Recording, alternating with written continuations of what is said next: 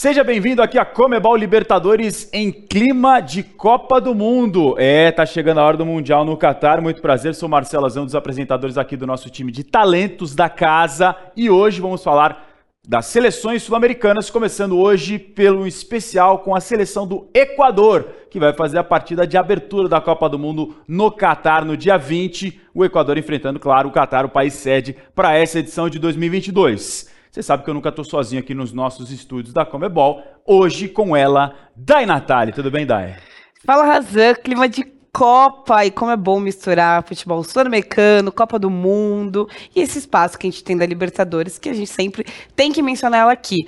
Mas eu gosto, né, gente? É Copa do Mundo, é Copa do Mundo, amigo, como já diria Galvão Bueno, entendeu? Então, tô muito feliz, sempre muito bom estar com você aqui no estúdio também. Prazer é todo meu e da nossa audiência, claro que gosta de ter a nossa presença, principalmente de da Natália, que sempre agrega carisma para esses programas aqui da Comebol Libertadores. Em clima de Copa do Mundo. Então vamos dar uma olhada numa ficha técnica agora da seleção do Equador, com alguns dados sobre as participações em Copas do Mundo. Quarta participação no torneio 2002, 2006, 2014 e 2022. Técnico Gustavo Alfaro, argentino que está no comando desde 2020 e teve como melhor desempenho as oitavas de final de 2006. Seleção do Equador que chega classificada como a quarta colocada nas eliminatórias, atrás de Brasil, Argentina e Uruguai a gente imagina que não deva ser uma das seleções que são favoritas para chegar longe na competição, Dai, mas é uma das representantes do nosso continente, deixando, por exemplo, outras tradicionais, como por exemplo o Chile fora,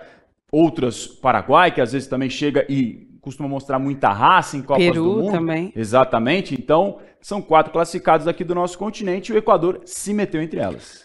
É isso, o Equador conseguiu a última vaguinha, né, da, aqui do nosso continente para a Copa do Mundo e ficou em quarto lugar, atrás de Brasil, que sobrou. A Argentina também sobrou. Aí Uruguai e Equador ficou um pouquinho mais apertado. Então, dos 18 jogos né, nessa eliminatória, o Equador venceu 7, empatou 5 e perdeu 6. Então foi uma campanha equilibrada, né? Ficou só dois pontos atrás do Uruguai, que é o terceiro colocado e também é, dois pontos à frente do Peru, que ficou ali em quinto lugar nessa tabela de eliminatórias.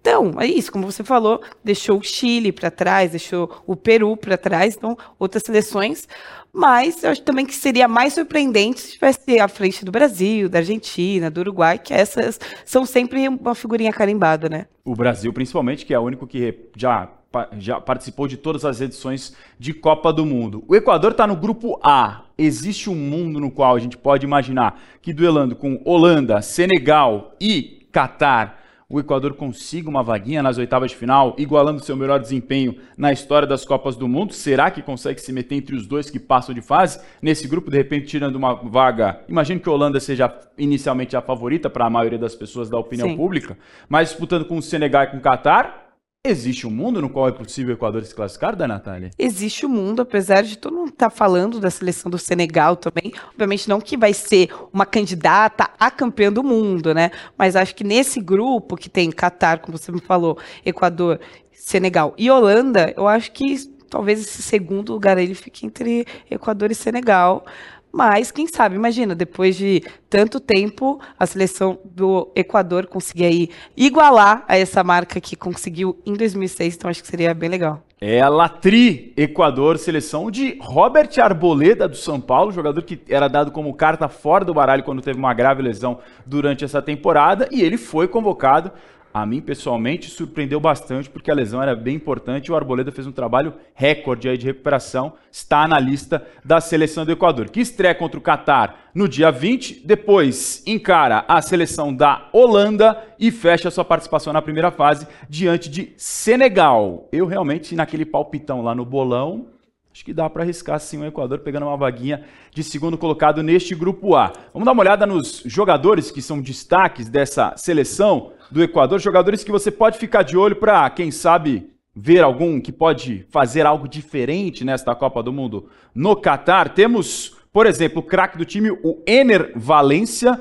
um dos principais jogadores do Equador e um dos mais experientes do elenco, atacante do Fenerbahçe, foi importante na classificação do time lá atrás, em 2014. No Brasil, a gente já falou de outro deles, o Arboleda, o Caicedo, o Stupinhan, o Plata e o Incapié da Natália. São alguns dos nomes que a gente está vendo aí que são destaques dessa seleção do Equador.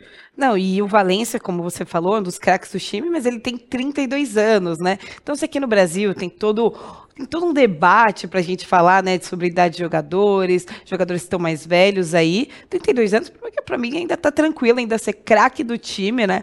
É, acho que, que ele dá conta do recado, mas a idade você vê, né, como que, dependendo da seleção, do país também, ela, os torcedores às vezes devem olhar como uma promessa, uma promessa não, mas como uma figurinha carimbada ali, é, o Valência por ter 32 anos ser um craque, mas aqui no Brasil, dependendo da idade e tudo mais, já tem uma outra dinâmica, né? E aqui, né, principalmente principalmente na nossa lista, que a gente está tendo um debate tão grande sobre o Daniel Alves, né, que foi incluído pelo, pelo Tite na lista do Tite liberando os 40 anos, tem uma figura da equipe do Equador já não é, obviamente, essa mesma idade, mas, mas é acima dos 30, e quando passa dos 30 sempre começa a ter aquele, hum, será que o jogador está experiente demais?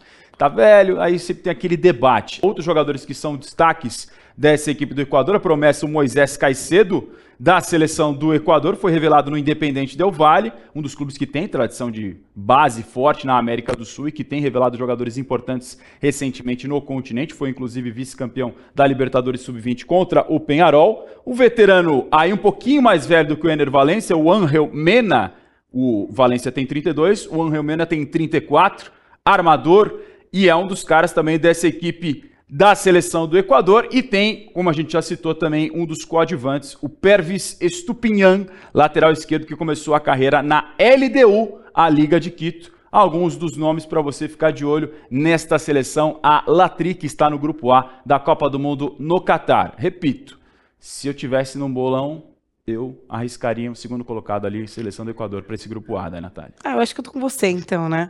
Porque primeiro é Brasil, a gente, a gente já é assim e a na gente Libertadores. Torce sul-americanos, Mas sudacas. aí depois, aí depois é os sudacos claro, tem. Aí os é sudacas não Somos tem jeito, entendeu? É isso. Então, não, eu, eu acho que com esse grupo, um segundo lugar dá para pegar.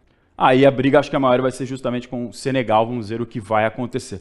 Tamo junto, hein, da Natália? Tamo junto. E é isso, né? Copa, meu amigo. Gosto muito. Gostamos demais, eu tenho certeza que você também gosta aqui na nossa tabela Glória Eterna, Comebol Libertadores e Copa do Mundo, analisando e falando um pouquinho mais da seleção do Equador. Tamo junto, beijo, abraço, aperto de mão, até a próxima.